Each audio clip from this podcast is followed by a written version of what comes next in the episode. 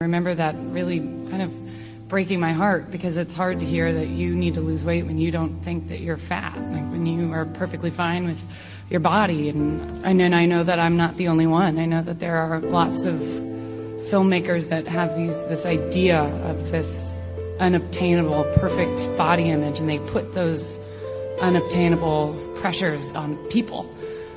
And people are watching us actors and looking at our, our bodies and and comparing themselves to, to, to Photoshop pictures. And, and I feel like the media refuses to take responsibility for the effect that we have on society and a younger generation when we, when we talk about each other in the way that we do and we judge people in all the wrong ways. It seems like all of the values are in all of the wrong things and I'm so tired of hearing women call other women fat. I think we have to think about the way that we talk about each other and I think that we need to change the way that we see beauty and I'm sick of diets.